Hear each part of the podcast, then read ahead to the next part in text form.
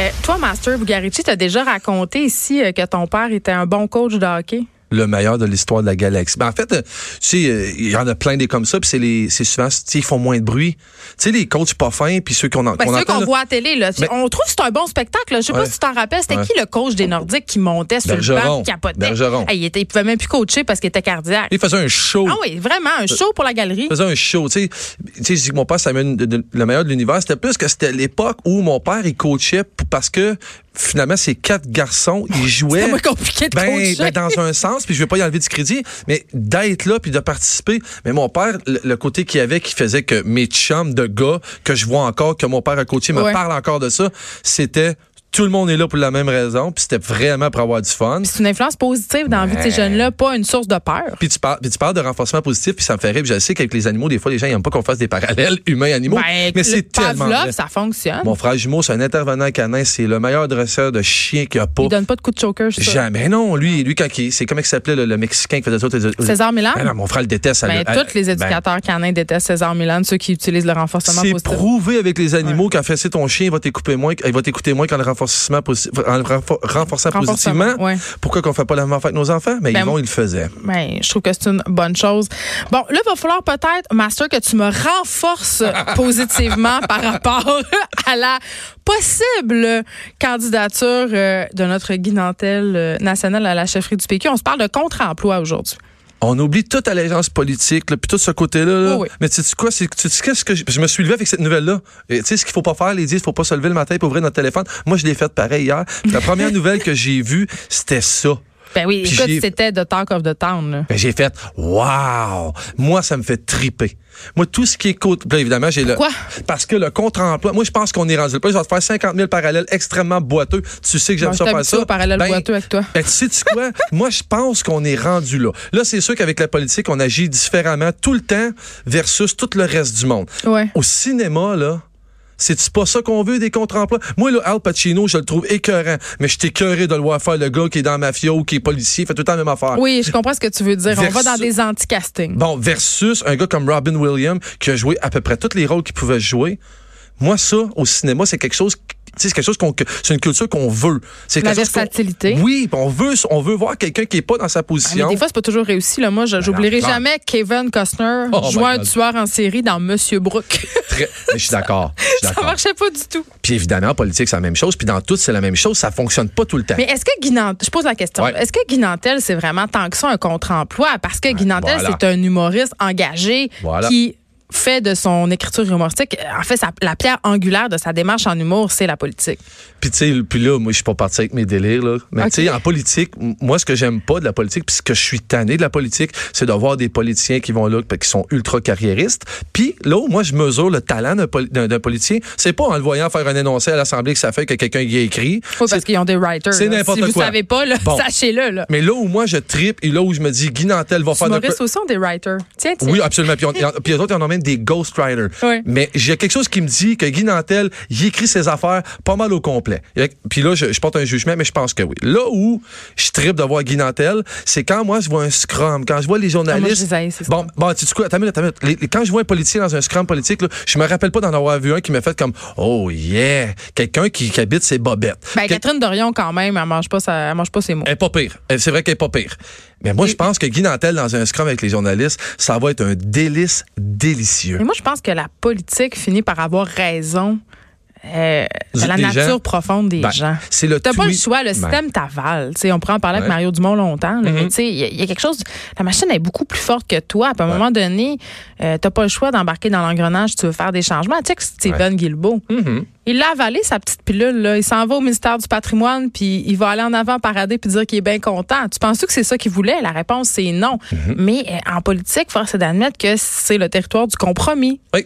Mais j'ai l'impression que dans le cas de dans le cas de, de Guy Nantel, c'est comme quelque chose qui était ah là je, je vais loin là. Était-tu prédestiné? C'était-tu quelque chose qui c'était comme inévitable que ça finisse par là les gens ils vont dire voilà ils visent ils visent pour être le chef du parti en partant. Il Je- veut aussi un chèque de paie parce que les shows marchent pas? Non. Moi, c'est comme tous les athlètes Ouais, olympiques ouais, ouais. qui se présentent. là. Ouais, ouais. Tu sais, les anciennes athlètes qui ont plus de carrière, là, ils se présentent en politique. Ouais. Moi, ça me fait toujours un peu sourire parce que d'un côté, tu as le parti politique qui recrute ces athlètes-là Ouais. à cause de leur reach, parce que ça, on les aime, nos athlètes. Ils ont Ben un oui. Capital de sympathie. Gars, Sylvie Fréchette, c'est quand même planté au Parti conservateur sur un moyen temps. La chaîne a débarqué. La chaîne a débarqué. euh, oui, euh, justement, elle était un peu trop cassette, puis tout ça.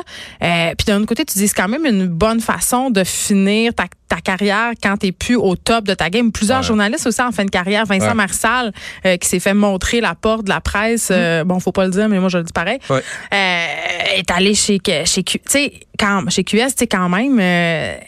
En tout cas, parfois, j'ai l'impression que c'est comme le, le saut facile. Ça peut, ben, ça, on peut le voir comme Je ça, pense mais pas moi, pour je- Guy Nantel, c'est ça. Ben, c'est- non, mais c'est ce que j'allais dire. Puis c'est dans, dans la mesure où, tu sais, euh, je sais pas si c'est lui qui vend le plus de billets ou s'il manque d'argent. Je, je- Clairement pas. Les gens l'aiment pas beaucoup. Ben, en fait, Comme humoriste. ben, dans, la- dans, dans ton introduction, tu l'as bien parlé dans le, dans le sens où, sur- moi, j'ai été voir les posts, les réponses que Oui, les gens, les ils gens, donnaient ils veulent le voir là. très positifs. Compare à René Lévesque. Ben, je l'ai fait hier en jasant avec, tu sais, puis ici, on a de quoi jaser, un. Dumont, du Trisac, euh, Martineau, c'est le fun de parler de ça. Puis je, je Vous avez parlé là. de ça en, Ben, en moi, homme c'est là. 45 ans? Ben, c'est là. Non, mais c'est là. Ouais, ouais. là, tu portes un Décider jugement. entre hommes. Mais non, mais. Ben, non, mais non, mais juste en jaser. Puis d'avoir ce gars-là, moi, j'ai, moi, j'ai hâte, s'il le fait, j'ai vraiment hâte d'entendre son premier discours. J'ai l'impression que ça va être de la bombe. Puis c'est là où René Lévesque, la comparaison se fait dans le sens où le C'est un homme du père. oui, non, mais c'est le gars qui s'est créé. Moi le, moi, le parallèle que j'aimerais faire avec ça, puis là, je vais aller vraiment loin, mais juste au niveau, mettons, tu sais, dans, dans le contre-emploi, ce que ça peut apporter ou on l'accepte Ouais. en société, c'est qu'avec un gars comme ça en politique, moi, je pense qu'il nous tirera pas vers le Ben, fond. c'est fédérateur, en tout cas. Ben, ça, c'est ouais. sûr. On a besoin. Puis c'est ça, je disais, euh, tu sais, par, par rapport à toute la saga euh, de Catherine Dorion puis de son coton watté l'autre fois, là, Mhm. je disais, les gens, ils ont, en ce moment, sont un peu blasés de la politique, Ben sont oui. un peu cyniques Ben et oui. peut-être qu'ils ont besoin de davantage de politiciens qui leur ressemblent. Fait que Guy Nantel, en ce sens-là, répondrait à cette demande-là. Après ça, c'est un gars qui, je sais pas si c'est une, euh, c'est une bête politique, mais il connaît la chose politique, à n'en point douter. Ah oui. Euh, mais quand même, euh, moi, quand je vois ça, puis je, je pose la question, puis je n'ai pas la réponse. là. Est-ce que tu penses qu'il pensait beaucoup le mot penser dans ma phrase.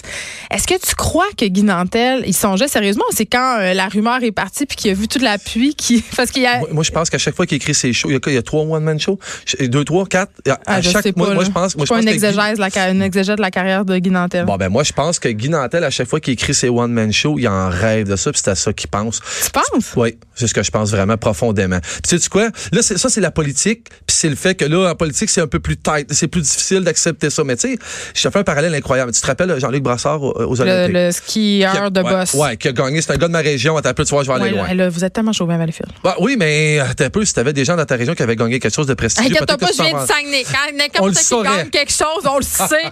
Il fait la une du quotidien pendant trois mois. Bon, ben, mon- mon- ma vision dans le sport, où ce qui est du contre-emploi, puis là où ça peut évoluer, où ça change. Je te donne un exemple. Jean-Luc Brassard, c'est un gars qui, qui- qui a fait sa carrière jeune dans les boss. Lui, il faisait des boss, il était bon dans les boss. Oui, c'est drôle à dire, mais oui. Bon, ben, check bien ça. Puis là, à un moment donné, il a commencé à faire des sauts, puis il est devenu bon, puis pour aller aux Olympiques, il fallait que tu sois bon dans les sauts. Il a inventé un saut Ouais. qui était extraordinaire, puis quand on l'a vu faire, on tripait. As-tu vu Kingsbury ce qu'il fait maintenant dans les boss? Non. Ça se peut pas, Jen, ça arrête plus d'évoluer. C'est rendu avec des vrais, des flips, des affaires. Pourquoi? Parce que ce gars-là, il vient du milieu de la trampoline.